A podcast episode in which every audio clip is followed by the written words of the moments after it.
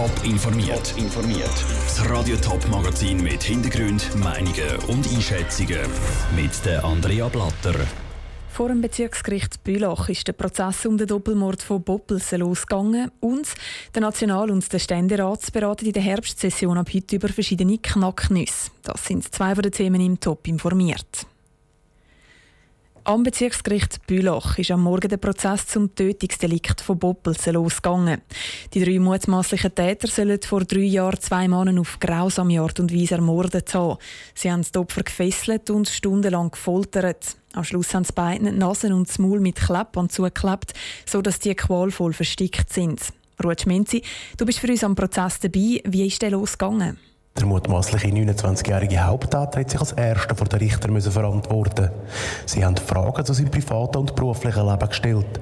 So zum Beispiel, wie es zu seinen Schulden gekommen ist oder warum er mit seinem Geschäft Konkurs gemacht hat. Laut der Anklage sind die Schulden und der Konkurs das Motiv. Die drei mutmaßlichen Täter sollen beide Opfer umgebracht haben, um ihre Fahrzeuge zu verkaufen und so Geld zu machen. Der mutmaßliche Haupttäter hat die Frage ruhig beantwortet. Weitergegangen ist mit den Fragen zum ersten Mord. Bei gewissen Detailfragen hat er aber immer wieder gesagt, dass er nicht mehr so genau wüsste, wie es war.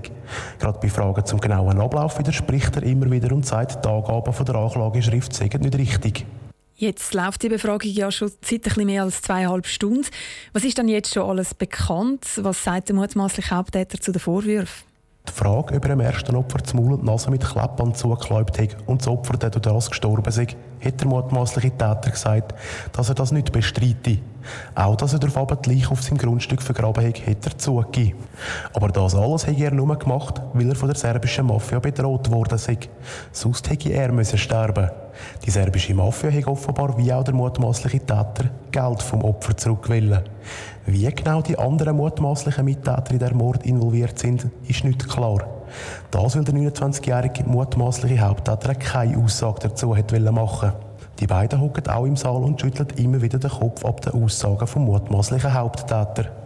Danke, Ruth Schminzi. Im Moment wird vor Gericht gerade der zweite Mord thematisiert. Die Verhandlung geht dann auch am Nachmittag noch weiter.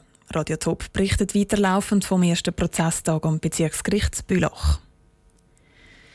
Es war ein epischer Grand Slam-Final gestern am US Open. Leider war aber kein Schweizer Tennisspieler dabei, weder der Stan Wawrinka noch der Roger Federer. Nach fünf Sätzen und gleich vielen Stunden hat der Rafael Nadal gewonnen. Der ewige Rival von Roger Federer hat jetzt 19 Grand Slam-Titel. Nur noch einen weniger als der Rekordhalter der Roger Federer. Patrick Walter hat bei Michael Hasler, einem ehemaligen Chefredakteur vom Tennismagazin Smash, nachgefragt, ob der Sieg von Rafael Nadal nicht ein herber Schlag für die Schweizer Tennisfans war.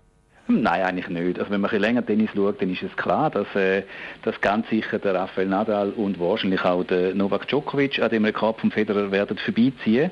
Äh, die sind ein paar Jahre jünger und ähm, haben einfach vom Potenzial her sind sie, wenn, wenn sie gesund sind, durchspielen können, einfach noch, noch eine Gradierung über dem Federer. Sprich, ähm auch unabhängig von der Anzahl Grand Slam-Titel, der Roger Federer wird als größter Tennisspieler aller Zeiten überholt. Ähm, das ist wieder eine andere Wahrnehmung. Es gibt ja wie eine Aussenwahrnehmung und dann gibt es so eine Tennis-Insider-Wahrnehmung. Also jetzt reden wir eigentlich so ein bisschen, wer ist der grösste Tennisspieler von allen Zeiten. Und wenn wir darüber reden, wer ist der grösste Tennisbotschafter von allen Zeiten, ist es sicher der Federer und der wird auch, der Mythos wird auch bleiben, egal ob jetzt der, der Nadal 23 Grand Slam gönnt oder 22 und der Djokovic 20 oder 21. Der, er ist der grösste Botschafter, den Tennis je gehabt hat. Er hat mit seiner Mehrsprachigkeit zu tun, mit seiner Eloquenz, mit der Art, wie er Tennis spielt, mit der Leichtigkeit, wie er jetzt äh, die 20 Jahre auf der Tour war. Von dort her wird der Federer sicher vom Status her der grösste Spieler bleiben. Und wenn für Sie eigentlich Grand Slam-Titel nicht entscheidend sind dafür, wer ähm, den Mythos vom grössten Tennisspieler von allen Zeiten behalten, dann ist auch der US Open-Final, das der Nadal gewonnen hat, eigentlich nicht entscheidend, oder? Das mit Blick auf den Mythos nicht. Wenn man, wenn man auf den Sportmythos schaut, wird man sich dann schon müssen fragen, in zehn Jahren, ist jetzt der Nadal, ist der Djokovic oder ist der Federer der grösste gewesen? Die Zahlen werden wahrscheinlich für den Nadal sprechen oder vielleicht auch für den Djokovic, der hat noch ein paar Jahre mehr, das weiß man nicht. Aber letztlich ist da eigentlich, also ich sage jetzt ein bisschen salopp, das ist eigentlich wurscht, weil wir haben drei Jahrhundertspieler gehabt, wo, wo äh, glücklicherweise oder, oder äh, man kann sagen, wo leider zu der gleichen Zeit gespielt haben. Und sonst wäre jeder einzelne ein Mythos, wenn die nicht gegeneinander würden spielen. Also das sind doch drei Jahrhunderterscheinungen, wo wir wahrscheinlich nicht mehr werden haben. Darum sind die auch so lange jetzt Nummer eins geblieben, oder, obwohl junge Spieler nachdrängen. Das, ist einfach, das sind Spieler, die wird es so nicht mehr geben. Der Michael Hasler, ehemaliger Chefredakteur vom Tennismagazin Smash im Interview mit dem Patrick Walter. Hinter dem Roger Federer mit 20 und dem Rafael Nadal mit 19 Grand Slam Titel lauert der Novak Djokovic mit aktuell 16 Titeln. Das Bundesbären schaut eigentlich schon alles auf die nationalen Wahlen, die in einem Monat sind. Dabei geht es fast ein bisschen unter, dass jetzt zuerst noch Herbstsession ist. Dort probieren der National- und der Ständerat noch möglichst viel Geschäft zum Abschluss zu bringen. Cosette Espinosa, was steht im Nationalrat diese Wochen so an? Der Nationalrat der diskutiert über einen zweiwöchigen Vaterschaftsurlaub, der gute Chancen hat. Ebenfalls auf dem Programm steht das EID-Gesetz. Das soll als Rechtsgrundlage dienen für elektronische Ausweise. Das Geschäft wiederum ist weiterhin umstritten. Startet tut der Nationalrat heute mit einem Milliardenkredit für eine weitere Etappe vor Rhone-Korrektion im Wallis. Morgen geht es um Änderungen vom Urheberrechtsgesetz. Und da zeichnet sich eine Einigung ab zwischen den beiden Räten. Das diskutiert also der Nationalrat. Was sind dann die wichtigsten Themen im Ständerat? Der Ständerat geht als Zweitrat das Zivilschutzgesetz an. Zur Diskussion steht etwa, ob auch Zivilschützer durchdienen können. Außerdem diskutiert der Ständerat über die Neubehandlung von Volksinitiativen, was um die Abschaffung geht vor sogenannten Heiratsstrafe. Und dann wäre auch noch Diskussion um die Zentralisierungspläne der SRG. Es geht um die Zügelte von Radiostudios von Bern auf Zürich. Anders als der Nationalrat findet die Medienkommission vom Ständerat, dass sich die Politik in so Geschäfte nicht einzumischen hat. Es sind doch noch ein paar recht wichtige Themen darunter, auch ein paar, die für Zündstoff sorgen Was sind so ein bisschen die Knacknüsse, wo es wahrscheinlich am meisten Diskussionen gibt?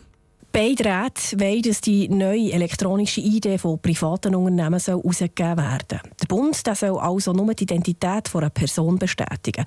Knackpunkt dieser Vorlage ist, dass die Landesregierung eine Arbeitsteilung zwischen Staat und Privatwirtschaft vorsieht. Und dann ist auch der Papi-Urlaub ein Geschäft, das zu reden gibt. Während ein zweiwöchiger Vaterschaftsurlaub beim Nationalrat eben gute Chancen zu haben scheint, hat der Ständerat einem indirekten Gegenvorschlag zur Volksinitiative zugestimmt. Und der sieht vier Wochen Papi-Urlaub vor. Danke, Cosette Espinosa. Das sind die Themen der ersten Sessionswoche. Nächste Woche geht es dann unter anderem um ein Werbeverbot von Zigaretten. Top informiert, auch als Podcast. Mehr Informationen gibt es auf toponline.ch.